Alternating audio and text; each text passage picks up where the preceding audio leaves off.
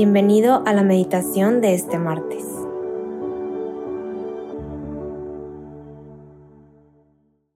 En el nombre del Padre, del Hijo y del Espíritu Santo. Amén.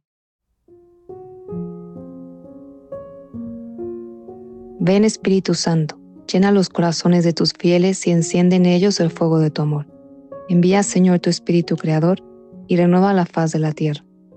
Oh Dios, que has iluminado los corazones de tus hijos con la luz del Espíritu Santo, haznos dóciles a sus inspiraciones para gustar siempre el bien y gozar de su consuelo. Por Cristo nuestro Señor. Amén. Espíritu Santo, te pido que abras nuestro pensamiento, nuestro corazón, para ser capaces de recibir tu amor, de recibir tu mensaje. Espíritu Santo, aumenta mi fe para creer que tú habitas en mí, que voy a tener un momento de diálogo con mi Dios, mi Señor, mi Creador. Ayúdame a confiar en ti y a creer que todo lo que tú dispones es para mi bien. Y hoy, martes 23 de enero, vamos a meditar en el Evangelio según San Marcos capítulo 3 del versículo 31 al 35. En aquel tiempo, llegaron a donde estaba Jesús, su madre y sus parientes. Se quedaron fuera y lo mandaron llamar.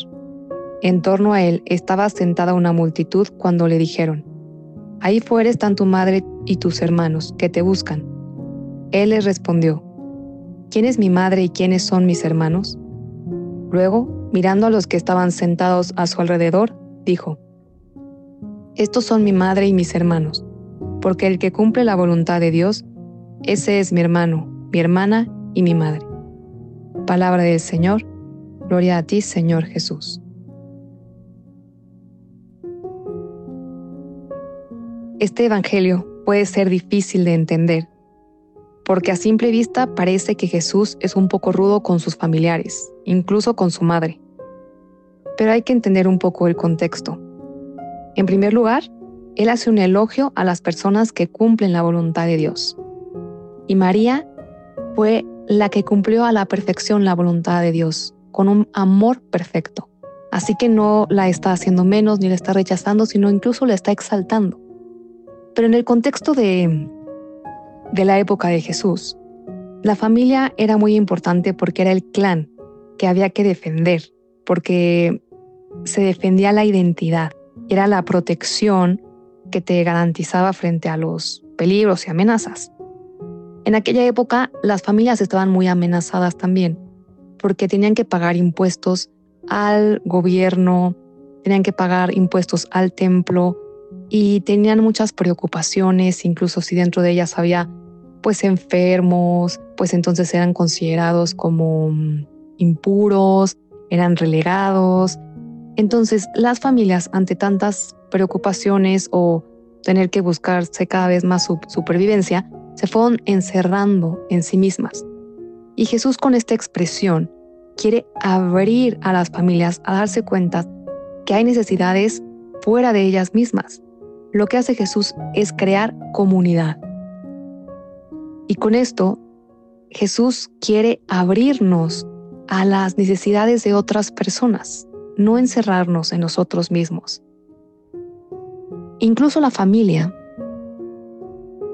debería ser, o en, el ideal, debería ser el lugar donde nos sintamos seguros y ahí aprendamos a amar, a perdonar, a tener paciencia, la ternura, aprendamos la convivencia y eso lo llevemos hacia afuera y lo podamos compartir con otros, con los más necesitados, con los marginados, con aquellos que no han tenido esta experiencia.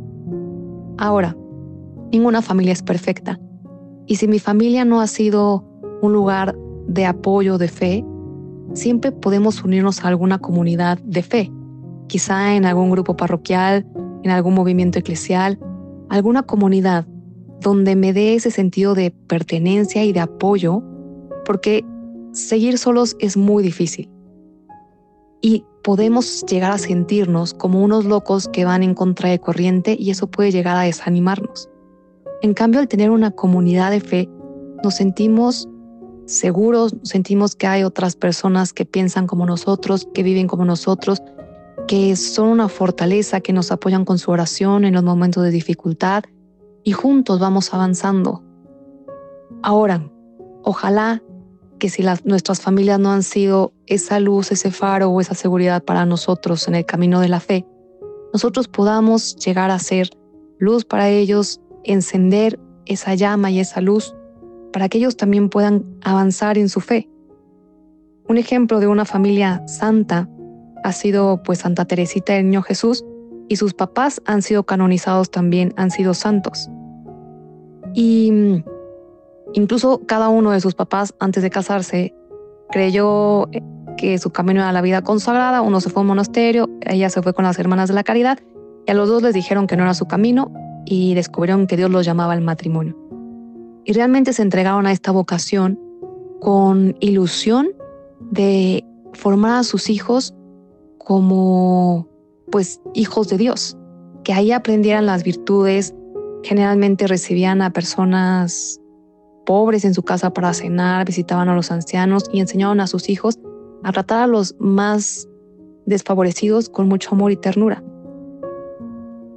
E incluso la madre, antes de morir, em, una de sus frases les dijo a sus hijos que en todo aprendieran siempre a cumplir la voluntad de Dios, porque Dios siempre quería lo mejor para nosotros.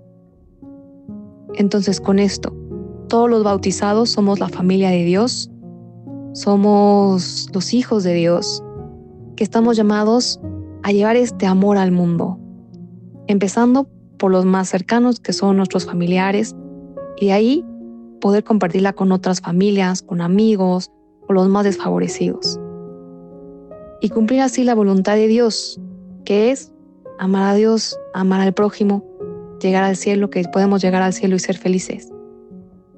Eh, con esto te invito a que hoy reflexiones.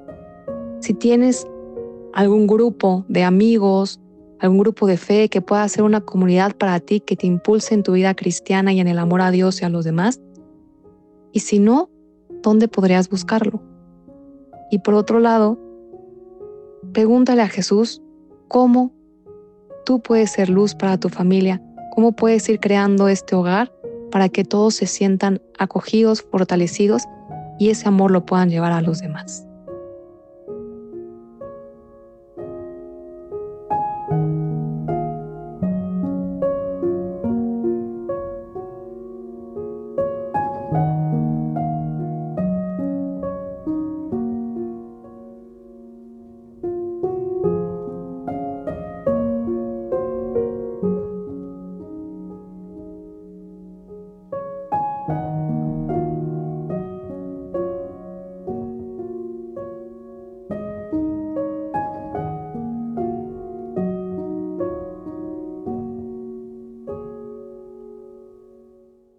Te damos gracias, Señor, por todos tus beneficios, a ti que vives y reinas por los siglos de los siglos. Amén. Cristo Rey nuestro, venga a tu reino. María, Reina de los Apóstoles, enséñanos a orar. En el nombre del Padre, del Hijo y del Espíritu Santo. Amén.